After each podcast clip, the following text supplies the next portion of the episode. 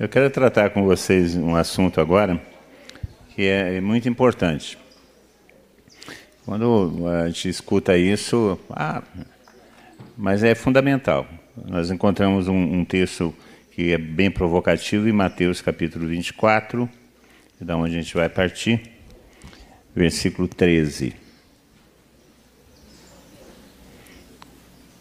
Mateus 24, 13.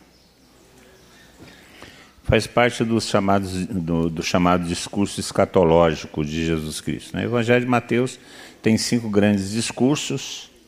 Né? O primeiro é o Sermão da Montanha, e depois o, o último discurso de Jesus Cristo é que Mateus organizou o Evangelho dele em cinco grandes discursos, semelhantes ao Pentateuco, os cinco primeiros livros, para falar que é uma nova lei que está sendo dada, um novo critério de aliança que está sendo estabelecido.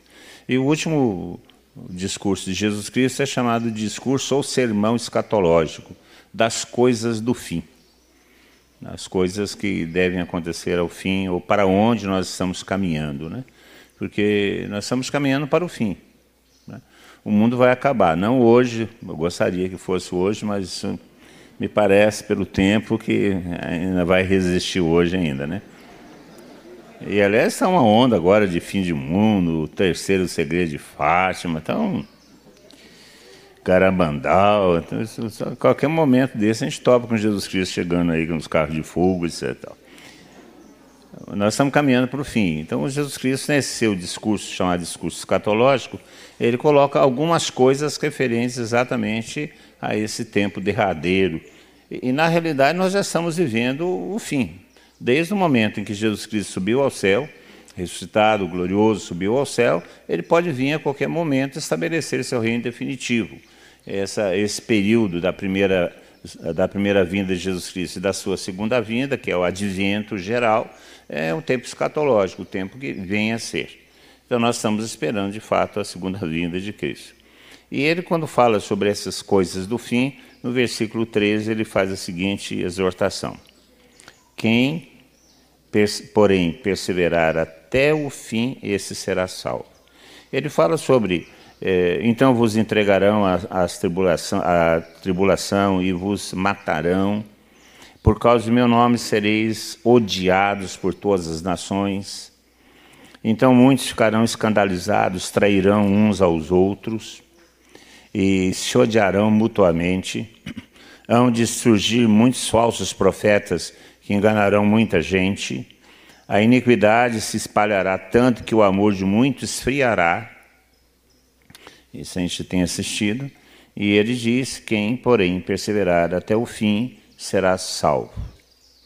O evangelho do reino será proclamado em todo o mundo como testemunho para que todas as nações, para todas as nações. Então virá o fim.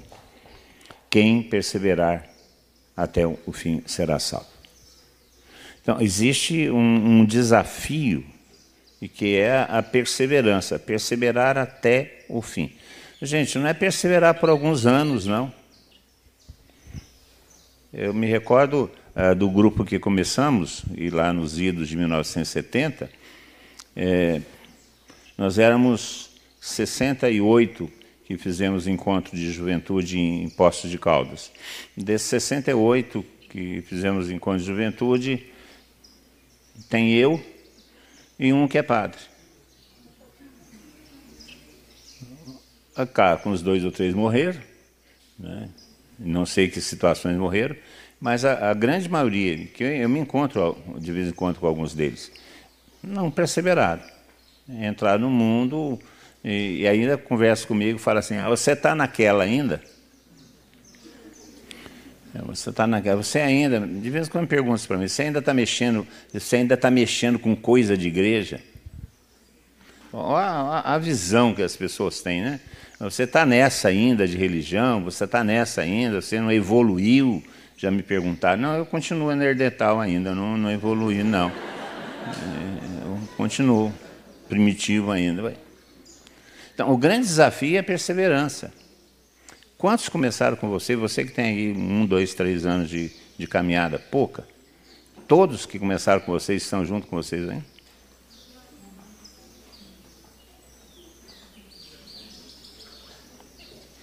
É, é, esse é um problema. O problema é que quando passa o entusiasmo, passa a emoção, fica a convicção. E a nossa vida não pode ser baseada de maneira nenhuma em cima de emoções. São tantas emoções, como dizia o Roberto Carlos, né? que, esse, que esse ano não vai ter, não vai ter show. É, tem muita gente dolorida porque o Roberto Carlos, o rei, não, não é cantar, graças a Deus. É, mas quando acabam as emoções, é, sobram as convicções. E a nossa vida tem que ser baseada nas convicções e não nas emoções. Emoção passa. É, é, gostoso estarmos juntos em, em, comunidade, em grupos. E muitas vezes nós confundimos estar em comunidade com estar em grupo, porque nós desejamos sempre estar em bando, é natural. O ser humano é um ser de bando, gosta, é um ser agrário, ele gosta de ajuntar-se com outras pessoas, desde o começo, por qualquer motivo e pode ser inclusive pelo motivo religioso. É, mas nem sempre é por convicção, é pelo momento, é pela turma, é por estarmos juntos, porque é gostoso, porque é amizade, é divertido, é engraçado, mas nem sempre por convicção. Aí quando passa é, essas emoções, passa essa experiência emocional, é, e que aí é exigida a convicção, não tendo a convicção, não persevera, abandona. Aí qualquer coisa é desculpa. É, é muita exigência, é, não fui com a cara de fulano de tal, fui, é, alguém me, me, fez mal, fiquei magoado, fiquei aborrecido, faz biquinho, né? Estou de mal, come sal, deixa um pouco para o Natal. né? Não tem esse negócio dar, dar, o dedinho aí. Primeiro, na minha época, assim, né? Dar o dedinho aí para ficar de mal. Daí aí você abandona, né? Muitos abandonaram, muitos abandonaram. A, a perseverança de, é, é, é, depende de duas coisas. A perseverança depende da graça, porque sem a graça nada é possível, mas também da cooperação com a graça, do nosso esforço. Do nosso esforço. E, e, a perseverança, de uma certa maneira, é um martírio diário, porque você tem que fazer as escolhas a partir dos seus critérios, a partir de suas convicções, você escolher aquilo que está alinhado, aquilo que está uh, coerente com as suas convicções, com a fé.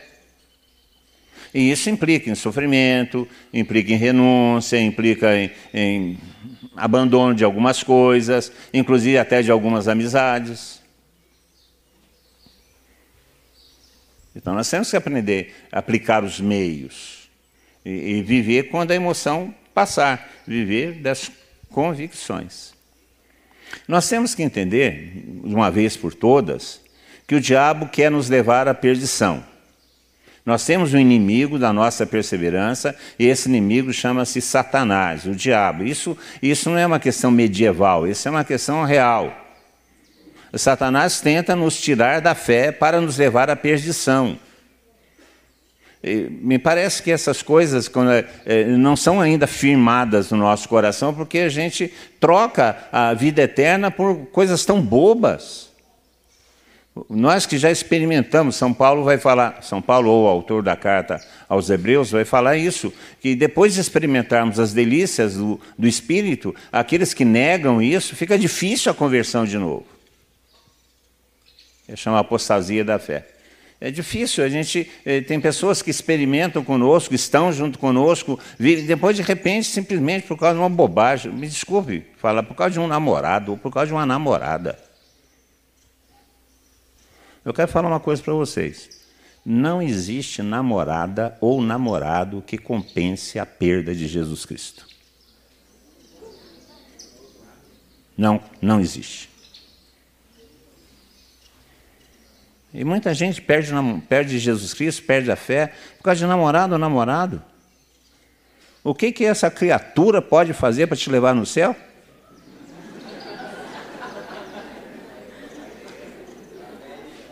Se ela, não, se ela não comungar o mesmo ideal de, fé, de fé que você tem? Então, o diabo quer nos levar à perdição. Com isso não estou falando que o namorado ou a namorada é o diabo, não.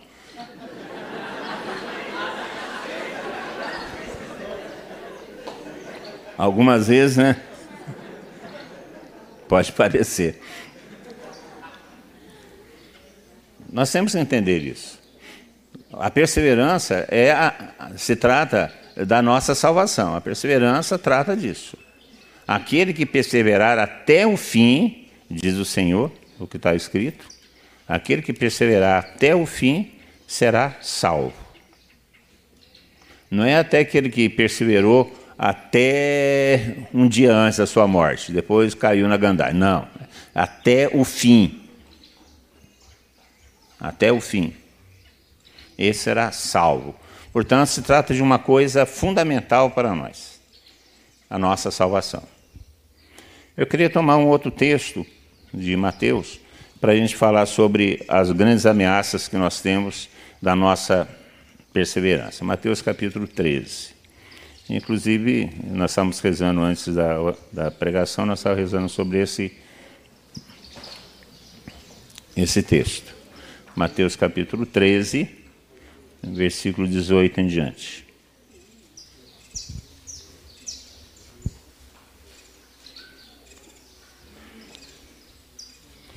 Aliás, podemos pegar bem antes disso daí. Podemos pegar o versículo. Bom, o versículo 18 sabe. Vós, portanto, escutai a parábola do semeador. Todo aquele que lê a parábola antes, mas eu já pego a explicação de Jesus Cristo. Todo aquele que ouve a palavra do reino e não a entende, vem o maligno e rouba o que foi semeado no seu coração. Este é o que foi semeado à beira do caminho. O que foi semeado no terreno rochoso é quem ouve a palavra e logo recebe com alegria, mas não tem raiz em si mesmo, é de momento e surgindo a tribulação ou perseguição por causa da palavra, logo fica escandalizado. O, o que foi semeado no meio dos espinhos é o que ouve a palavra, mas as preocupações mundanas e a ilusão da riqueza sufocam a palavra e ela, e ela fica sem fruto. O que foi semeado na terra boa, porém, é quem ouve a palavra, entende e produz fruto. Um cem, outro sessenta, outro trinta. Jesus Cristo fala sobre receber a palavra e fala sobre aqueles que recebem a palavra e, e não conseguem produzir por algum motivo. E aqui nós temos as três ações básicas de Satanás para tirar a palavra do nosso coração. Tirar a fé. Porque, na realidade, a perseverança é uma perseverança na fé. A fé é colocar em prática as nossas convicções em relação a Jesus Cristo, seu Evangelho, sua palavra, seus desejos, seu projeto. É, é vivenciar aquilo que nós temos convicção. Isso é a fé. E, e o diabo tenta exatamente tirar a fé do nosso coração para que a gente se perca. E não, ele não tem outro desejo. O diabo não tem em relação a nós nenhum tipo de bom sentimento. E, e nós temos que entender isso. De uma vez por todas, levar a nossa vida a sério. Então nós temos que perseverar. Não, não, existe, gente. Desculpa. Ah, eu fiquei machucado com fulano de tal. Ah, porque o padre fez não sei o quê. Ou porque. Isso, isso tudo não compensa é, perder o céu. Não compensa. Abandonar a fé, largar as coisas por causa desses escândalos, por causa de... não compensa. Porque se trata de salvação eterna. Nós temos que colocar esse valor de uma vez por todas. Aí a gente acaba suportando as dificuldades. Então, o, texto de Mateus 13 fala de três coisas. Primeiro, fala da dureza do coração. Não acolher a palavra de Deus. Então, tem aqueles que Escutam, escutam, escutam, mas não acolhem a palavra de Deus. Falam que é bobagem, que isso é um. Para isso coopera hoje em dia toda essa mentalidade secularista que está no mundo. Né? Fala que o Evangelho é uma coisa a mais, é um livro. É tradicional, de costumes, é, é um mito, é, são historinhas é, de, de bem-estar, historinhas de autoajuda, é, e, não, e não assume a palavra como palavra de Deus. Então, escutam, mas não acreditam que essa seja uma palavra de Deus. Se fecham, têm o coração duro.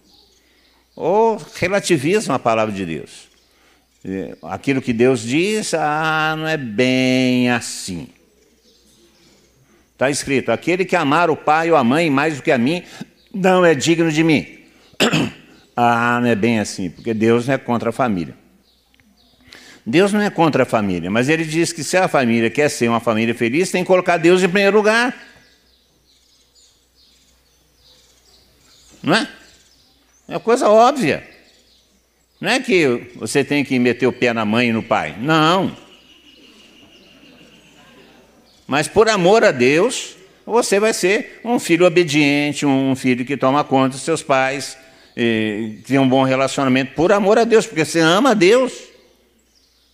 Então não é uma palavra relativa, aquele que ama o pai e a mãe mais do que a mim não é digno de mim.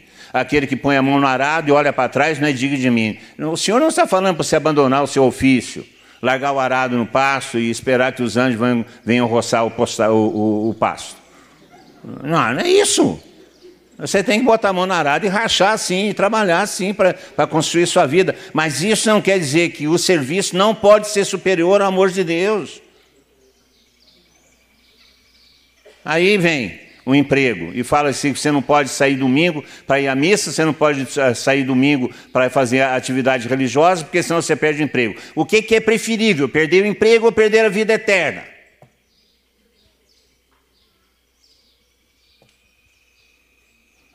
Ah, não, não, é outra coisa, é acolher a palavra de Deus a sua realidade. Aí quando nós relativizamos, quando falamos que não é bem isso, é, essa não é a palavra de Deus, é, é um, um, mito, é, é, uma construção histórica de uma comunidade, é o que eles pensavam na época que agora não se aplica, isso é satânico. Porque quer tirar do nosso coração a palavra de Deus para que a gente não creia e não crendo não sejamos salvos, porque o diabo quer a nossa perdição. Então a primeira coisa é isso. Nós não, não perseveramos porque é, não acolhemos a palavra de Deus. Relativizamos, é, descremos, seguimos essas modas todas que estão aí por, por aí agora, a demitificação de Bultmann e Companhia Limitada. E a palavra de Deus passa a ser um, um contexto cultural a mais. Aí vale a pena, vale tudo, vale o que fala o Maomé, fala o que vale o que fala o Buda, fala o que eh, vale o que fala a Pachamama, vale o que fala o, o orixá qualquer de qualquer canto. Não. Não. Esse é dureza de coração. Não acolher a palavra de Deus. E isso gera o quê? O diabo vem, tira a fé e nós vamos perdendo a nossa, nossa vida. Segunda coisa que o Senhor fala que dificulta a, a perseverança, porque eh, tira a nossa fé, eh, reduz a nossa fé, são as tribulações do mundo.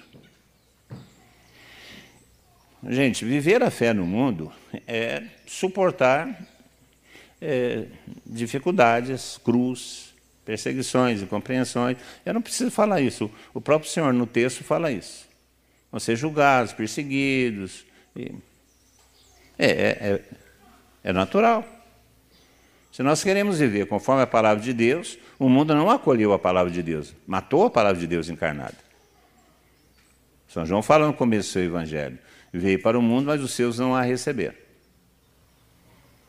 O mundo vai, vai, vai perseguir mesmo, não vai, não vai aceitar. Então, nós vamos ter dificuldades no mundo. Vamos ter dificuldades no mundo. E, e, tem uma coisa que a gente observa hoje em dia, por causa das dificuldades que o cristianismo está tendo no mundo hoje, existe uma outra tendência que é um, um tanto perigosa, que é o tradicionalismo.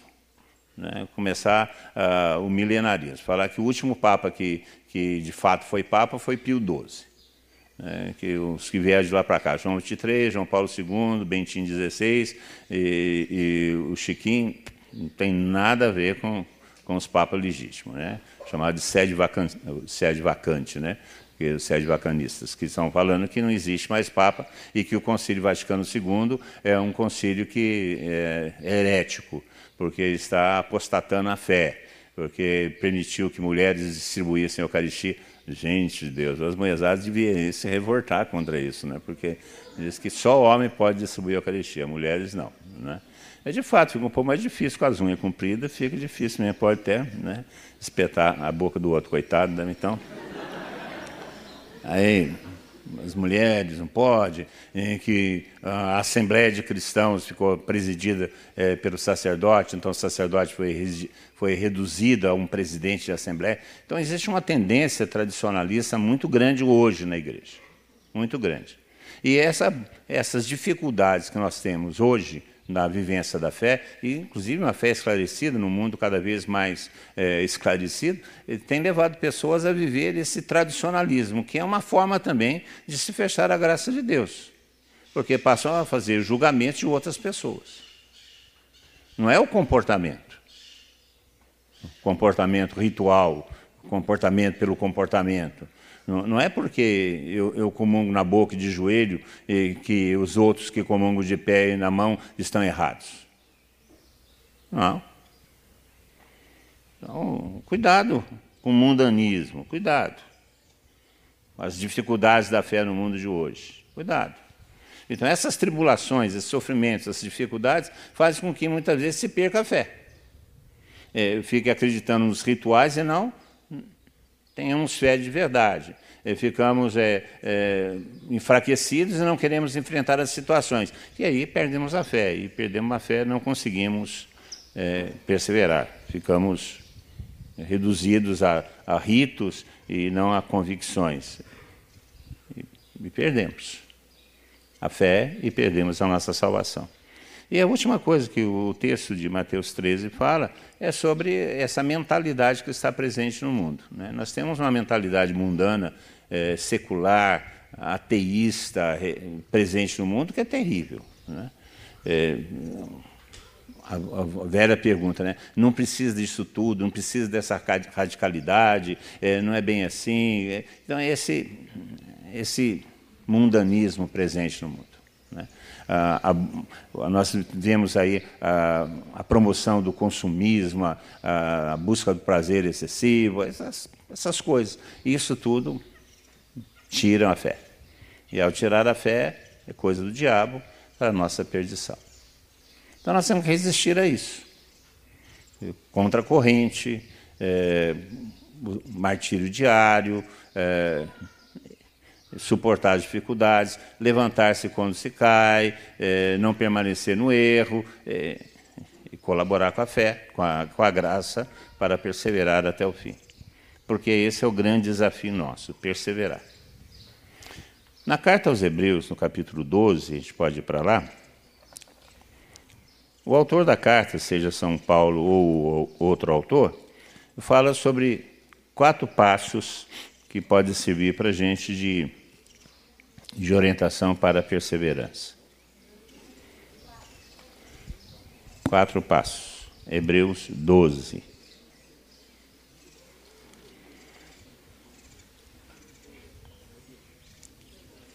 Hebreus 12. Ele fala, versículo 1. O autor da carta fala isso. Portanto, com tamanha nuvem de testemunhas em torno de nós, Deixemos de lado tudo que nos atrapalha e o pecado que nos envolve. Corramos com perseverança na competição que nos é proposta e com os olhos fixos em Jesus, que vai à frente da nossa fé e a leva à perfeição. Em vista da alegria que o esperava, suportou a cruz, não se importando com a infâmia, e assentou-se à direita do trono de Deus. Pensai, pois, naquele que enfrentou uma tal oposição por parte dos pecadores, para que não vos deixeis abater pelo desânimo. Aí nós encontramos nesse texto quatro passos fundamentais para a perseverança. Eu estava pensando o, o que, que poderia nos orientar nessa reflexão e lembrei desses quatro passos.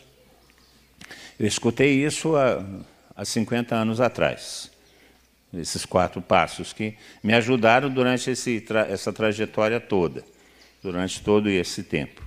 Primeiro passo, primeiro ponto, deixar tudo o que atrapalhe o pecado que nos envolve.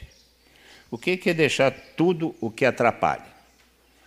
Tudo aquilo que não nos leva para Deus deve ser deixado para trás. A pergunta que a gente tem que fazer é essa: isso me leva para Deus? Sim, então tudo bem. Isso me leva para Deus? Não, então não quero.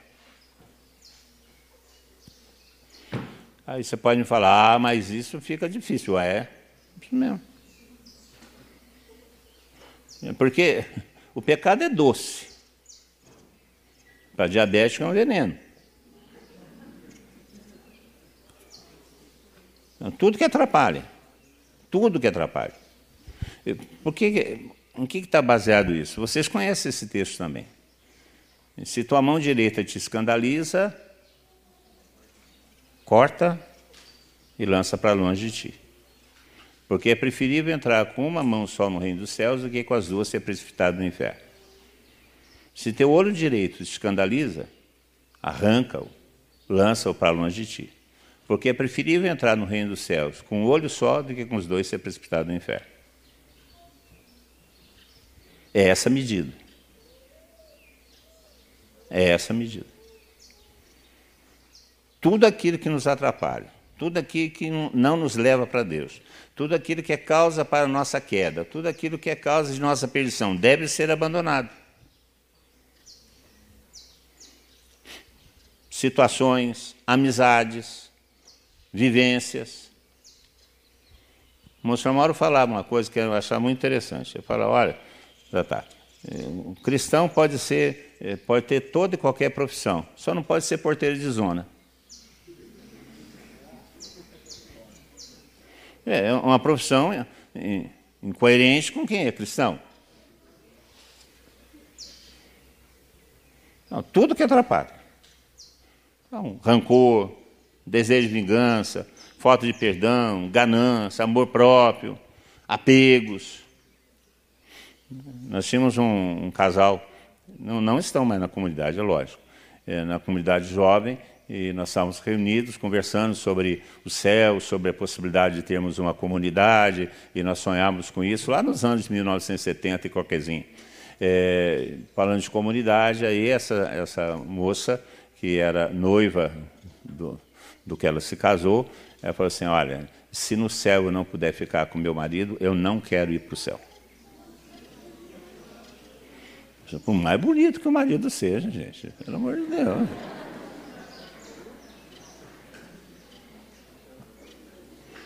Mais bonita. É isso. É isso. Tudo que nos atrapalha. E o pecado que nos envolve. O que é o pecado que nos envolve? Gente, é essa mentalidade que, que, que, penetra. A gente, a gente não percebe, mas muitas vezes nossas ações, nossas escolhas, nossas decisões não estão fundamentadas naquilo que é da vontade de Deus. Está fundamentado nos nossos sentimentos, nos nossos quereres e naquilo que a, que a, que a comunicação, que a propaganda, que o mundo nos coloca como necessidade. Esse é o pecado que nos envolve, essa mentalidade mundana que muitas vezes está entre nós e que é a raiz de nossas decisões muitas vezes.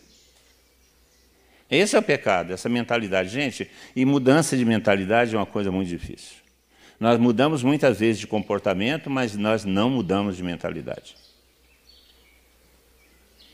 Mudamos o jeito de ser, mas nós não mudamos de mentalidade. Continuamos desejando aquelas mesmas coisas. Tem, tem uma, uma, um fato histórico que é muito interessante.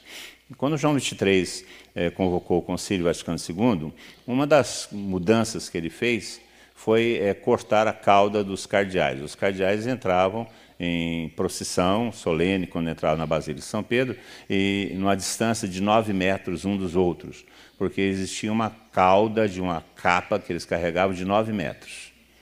E aí vinha o caudatário, que chamava, segurando a cauda, o rabo do cardeal.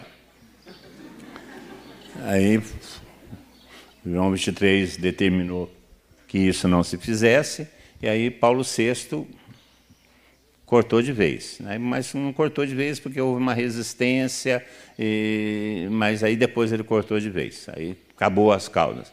Mas os cardeais continuaram entrando de 9 em 9 metros. Não tem a cauda, mas tem a cauda virtual, de 9, 9 metros. Esse, esse é mentalidade. Você não tem a prática, mas você tem o desejo. Você não tem a prática, mas você queria que fosse diferente. O seu coração não está naquilo que é, que você se, se propõe. É, por causa da mentalidade que está no mundo. É esse o, o pecado que nos envolve. O pecado que nos envolve. Por isso é o primeiro passo, deixar tudo que atrapalha e o pecado que nos envolve. Mudar a nossa mentalidade. Não permitir que essa mentalidade mundana seja a raiz de nossas decisões. E cortar laços com tudo aquilo que é o pecado. Tudo aquilo que pode nos levar ao pecado. Não interessa, tem, temos que cortar. Cortar na raiz. Segundo, segunda coisa manter os olhos fixos em Cristo. O texto fala isso. Sobre isso nós falamos na primeira meditação. Fazer de Cristo nosso ideal, nossa razão de ser, o porquê nós vivemos, o critério de nossas escolhas, o sentido de nossa vida. Não podemos perder Cristo de, de referência, de, de vista. Não podemos. Porque Ele é a nossa segurança, Ele é a nossa rocha. É, e o que é não perder Cristo de, de, referência? É todas as coisas que nós vamos fazer, todas as opiniões que nós vamos emitir, todas as decisões que nós vamos tomar. Perguntar, Jesus Cristo, o que faria nessa situação? Como ele agiria nessa situação? O que ele falaria nessa situação? Que decisão ele tomaria nessa situação? Vai ficar um pouco mais difícil nós tomarmos algumas decisões. Mas nós não podemos perder o Cristo de vista, temos que manter os olhos fixos nele. Porque ele é o caminho, ele é a verdade, ele é a luz, ele que, que é determinante na nossa vida. Terceira coisa, suportar a cruz e a infâmia. Vejam, a, a cruz é a nossa escolha. O Senhor fala isso: quem quiser me seguir, renuncie a si mesmo, tome sua cruz e me siga. Portanto, a cruz é uma escolha. O que é a cruz? A cruz não é só ficar crucificado, pregado, como os homens fizeram com Cristo. A cruz significa ah, o sofrimento diário, o sofrimento que advém de não fazer as coisas que nós queríamos, mas fazer as coisas que Deus quer que a gente faça o não de Deus para nós deveria ser entendido como uma palavra de incentivo à nossa, à nossa realização. Porque Deus fala uns não para a gente, a gente acha, fica revoltado, achando que aquilo que Deus nos proíbe é para o nosso mal. Não, Deus nos ama. Deus nos ama. É, incondicionalmente. Nos ama. Mesmo quando nós estamos no pecado, Deus nos ama. Mesmo quando nós estamos revoltados contra Deus, Ele nos ama. Porque Deus não pode fazer uma outra coisa senão amar, porque Deus é amor. Não existe em Deus outra coisa senão amor. Ele cria por amor, ele perdoa por amor, ele age por amor. E o amor deseja o bem do outro. Portanto, se Deus me ama, é porque Ele deseja o meu bem. Portanto, quando Ele estabelece uma verdade, uma vontade dele a meu respeito, não é para a satisfação egoísta do próprio Deus. Não, é para a minha realização, para a minha felicidade, porque Deus me ama. Então, fazer a vontade de Deus é o ato mais inteligente que eu posso ter para a minha vida. Então, é, suportar a cruz e a infâmia, suportar o sofrimento que vem disso. Porque obedecer a Deus e não obedecer a, nossa, a nós mesmos causa sofrimento. Causa sofrimento, como causou a Cristo. Passai-vos de mim, Pai, esse cálice, mas seja feita a sua vontade. É, a minha vontade não é beber o cálice, mas a vontade tua é que eu beba o cálice. Então eu vou beber o cálice. Nós temos que aprender que as nossas escolhas causam sofrimentos, quando as nossas escolhas são escolhas, as escolhas da vontade de Deus e não são as escolhas de nossa própria vontade. Eu conto uma história que é um fato que é muito interessante. A minha, a minha neta, é, Rafaela, ela tinha dois, três anos, e a Tânia estava fazendo um pãozinho de queijo, e, e ela veio, aquele toco de gente, que pensa que é gente, né? Aquele toco de gente vem é, olhando a, a, janelinha do forno, né? E vendo o pão de queijo crescendo, enfiou a mão na janelinha para poder pegar o pão de queijo que estava lá dentro. A janelinha estava uns 180 graus mais ou menos. Né? A Tânia, quando viu que ela estava chegando, colocou a mão nela e fez assim, não, e empurrou ela para longe. Não, não, não. Ah! Ela sentou no chão e esperneou, e, e, chorou, e gritou, e tal de coisa. Deu vontade de botar ela dentro do forno, né? E, então, chorou, esperneou, xingou. É, por quê? Porque ela não fez a vontade dela. Fez o que a Tânia quis e obrigou ela a fazer. Mas se ela tivesse feito a vontade dela, ela tinha queimado a mão. E tinha sofrido. A Tânia, porque ama a neta e sabe que aquilo vai queimar, não permitiu que ela fizesse aquilo que ela queria. Isso causou sofrimento. É isso mesmo. Então nós temos que suportar a cruz. Não é, não é uma, uma visão masoquista. Ah, eu quero sofrer, o desejo. Não é isso. Ninguém procura o, o sofrimento de livre consciência. Mas o sofrimento virá, sim, se nós fizermos as escolhas que não são as escolhas das nossas paixões, dos nossos desejos, as escolhas de Deus. E isso vai nos fazer sofrer. Isso é cruz. A cruz que é a libertação. E nós devemos enfrentar também as infâmias, porque é, suportar as infâmias significa é, suportar ser desprezado, ser perseguido, ser preterido na promoção.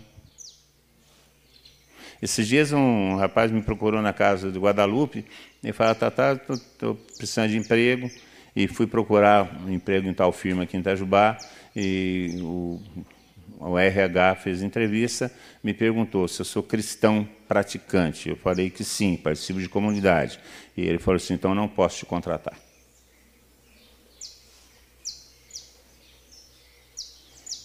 Isso já está começando a acontecer.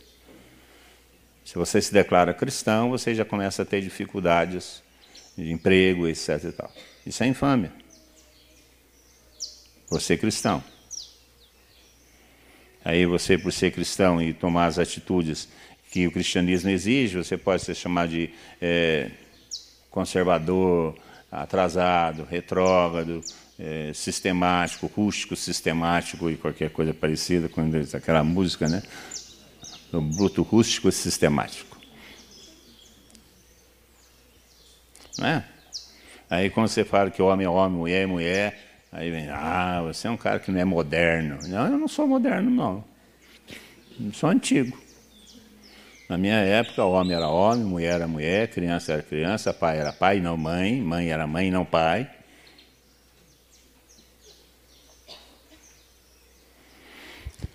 E o quarto ponto para a perseverança é não deixar se abater pelo desânimo. Não se deixar abater pelo desânimo.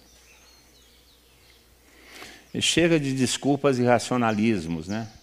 Ah, não estou bem. Ah, não sei, vou rezar para saber se isso da vontade de Deus. Temos que evangelizar, tem a missão. Ah, quero saber se isso da vontade de Deus. Não, precisa saber se é vontade de Deus, está escrito. E de anunciar o evangelho a todos os povos. Não precisa perguntar se é da vontade de Deus. Não precisa. Chega de desculpas, né? Chega de desculpas. Amai-vos uns aos outros. Você não precisa perguntar se você tem que amar o seu irmão. Está escrito, amai-vos uns aos outros. Chega de desculpa. Ah, mas ele é feio. Paciência, não é tão bonito quanto você. Ué. E daí? Nem todo mundo é tão bonito quanto você. Vai fazer o quê? Então, chega, né? Ah, porque fui magoado, ou porque eu fui é, desprezado, ou porque não me valorizaram, porque não, não, me, não, não, não me agradeceram. É, né? Pelo amor de Deus, parece Lupicínio Rodrigues, né? A música Lupicínio Rodrigues, não me chamar de meu amor, tal coisa, fica machucado. Ah.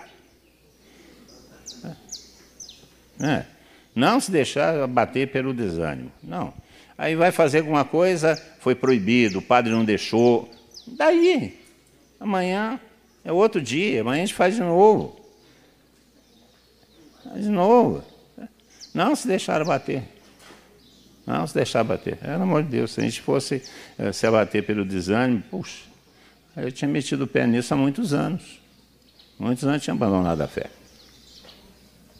Então, quatro coisas que a gente deve fazer para perseverar. Primeiro, deixar tudo que atrapalha e o pecado que nos envolve. Manter os olhos fixos em, em, em Cristo. Suportar a cruz é infame e não se deixar abater pelo desânimo. Fala aí para o senhor que está do seu lado. Perseverar.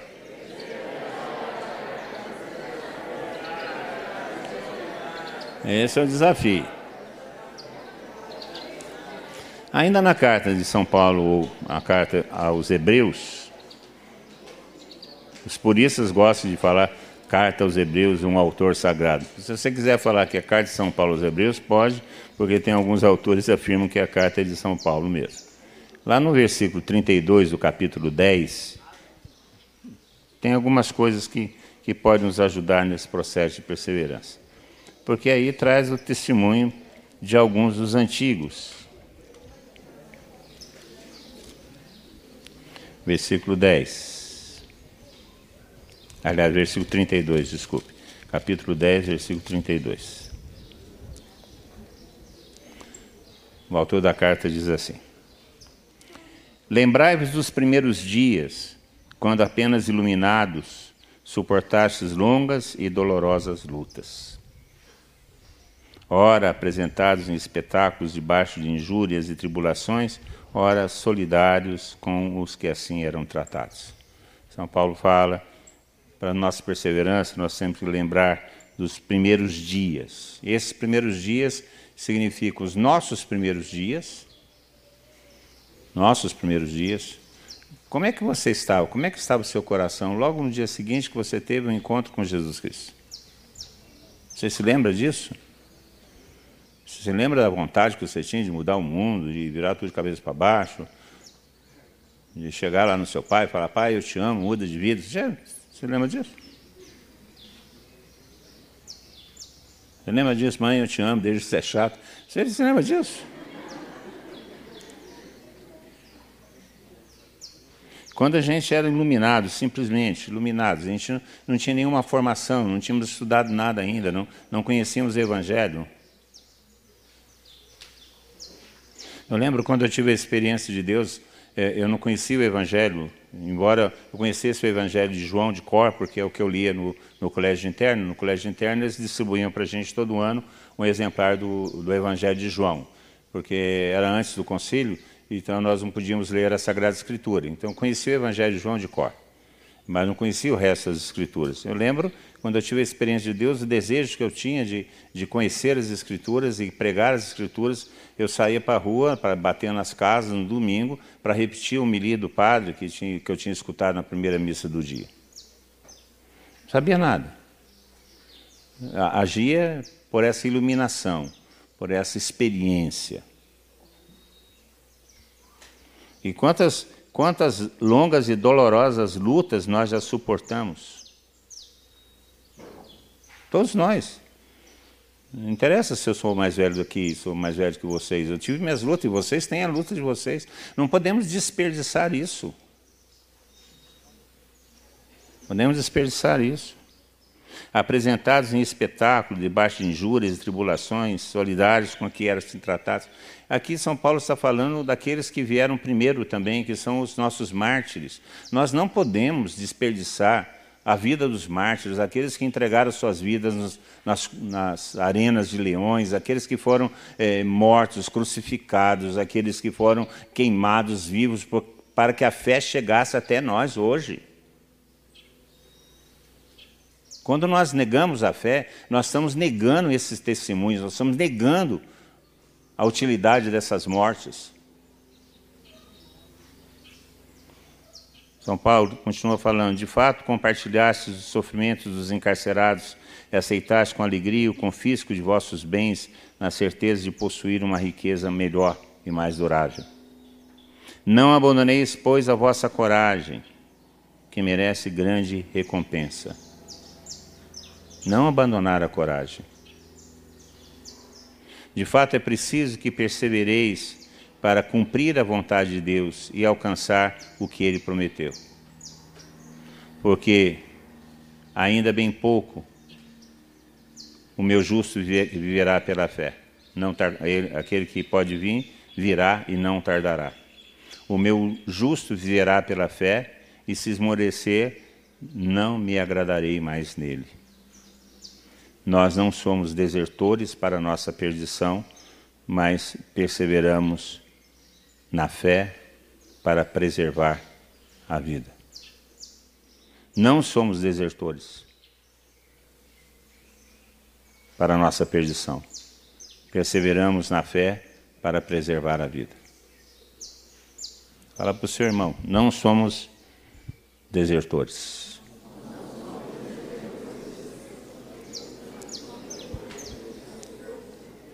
São Paulo fala que nós devemos lembrar do começo para que a gente seja estimulado a caminhar.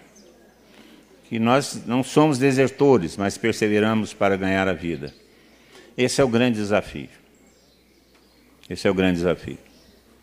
Olha bem para quem está do seu lado. Para quem está atrás de você, olha bem quem está te acompanhando. Se nós nos reunirmos aqui o ano que vem, quantos de vocês estarão aqui?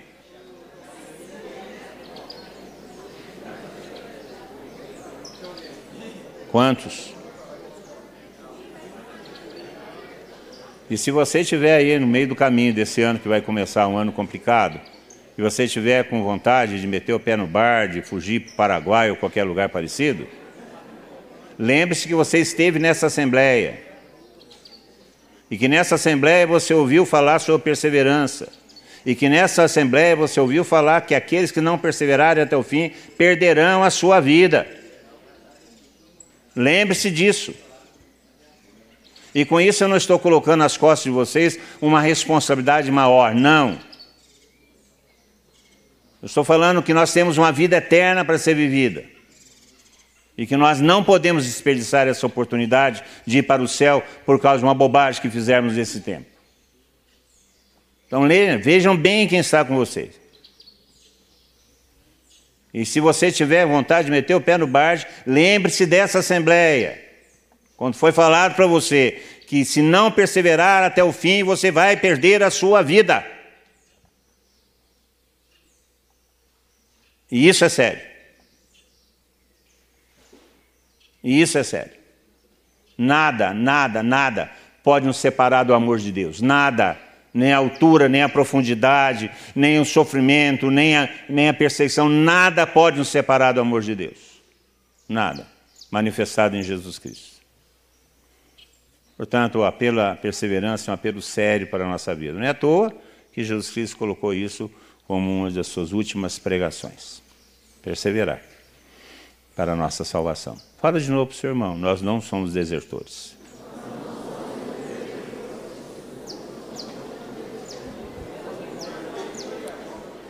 Quem é que nos faz perseverar? É o Espírito Santo. O Espírito Santo que gera convicções em nós. O Espírito Santo que dá o consolo em nosso coração. É o Espírito Santo que nos convence. É o Espírito Santo que nos move. Que nos faz arrepender de nossos pecados. Que nos faz voltar para a vida. É o Espírito Santo. E esse Espírito Santo nos foi dado, habita em nosso coração. Vamos pedir a graça da perseverança é alguma coisa que nós não acostumamos rezar, não costumamos rezar. Rezar pela nossa perseverança. Rezar pedindo a graça da perseverança, de permanecer firmes, de não fraquejar, de mesmo que a gente erre, voltar. Voltar. Porque o Senhor sempre vai nos acolher. Sempre vai nos acolher porque nos ama. Vamos rezar, abaixa a sua cabeça um pouco. Põe a mão no seu coração e peça ao Senhor o dom da perseverança. O Espírito Santo é, ele nos dá esse, esse dom. É um dom que ele quer dispensar a cada um de nós. Nós te pedimos, Senhor, dê-nos o dom da perseverança. A graça de perseverarmos até o fim, conforme a tua vontade que as dificuldades, as perseguições, as paixões não nos afastem.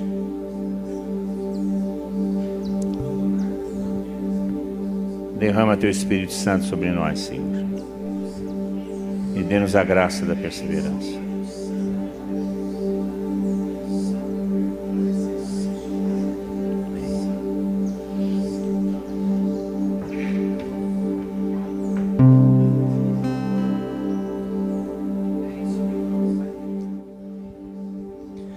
Desejamos, Senhor, neste final de manhã,